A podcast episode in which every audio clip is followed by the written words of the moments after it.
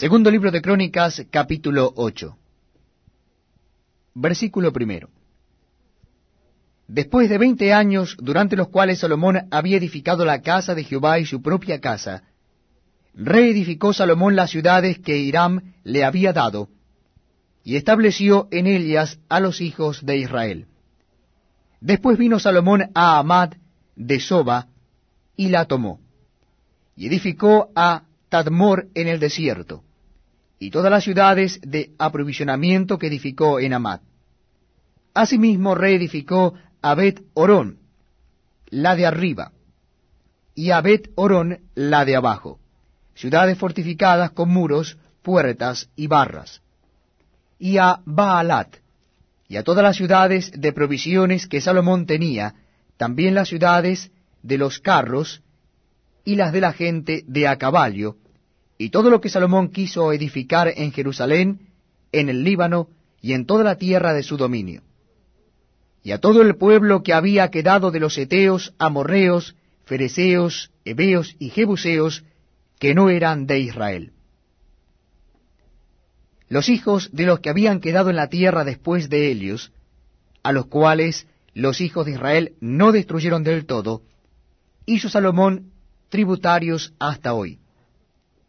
Pero de los hijos de Israel no puso Salomón siervos en su obra, porque eran hombres de guerra, y sus oficiales y sus capitanes y comandantes de sus carros y su gente de a caballo. Y tenía Salomón doscientos cincuenta gobernadores principales, los cuales mandaban sobre aquella gente. Y pasó Salomón a la hija de Faraón, de la ciudad de David a la casa que él había edificado para ella. Porque dijo,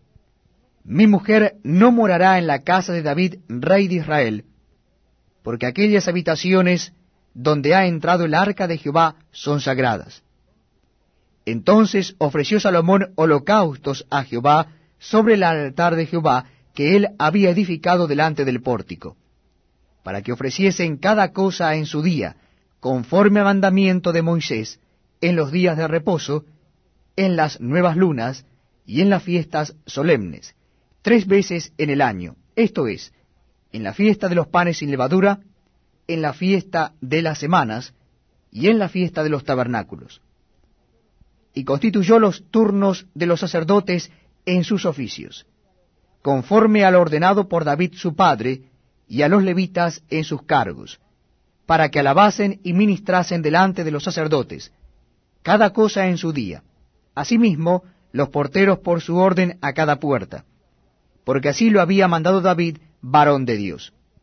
Y no se apartaron del mandamiento del rey, en cuanto a los sacerdotes y los levitas y los tesoros y todo negocio, porque toda la obra de Salomón estaba preparada desde el día en que se pusieron los cimientos de la casa de Jehová hasta que fue terminada,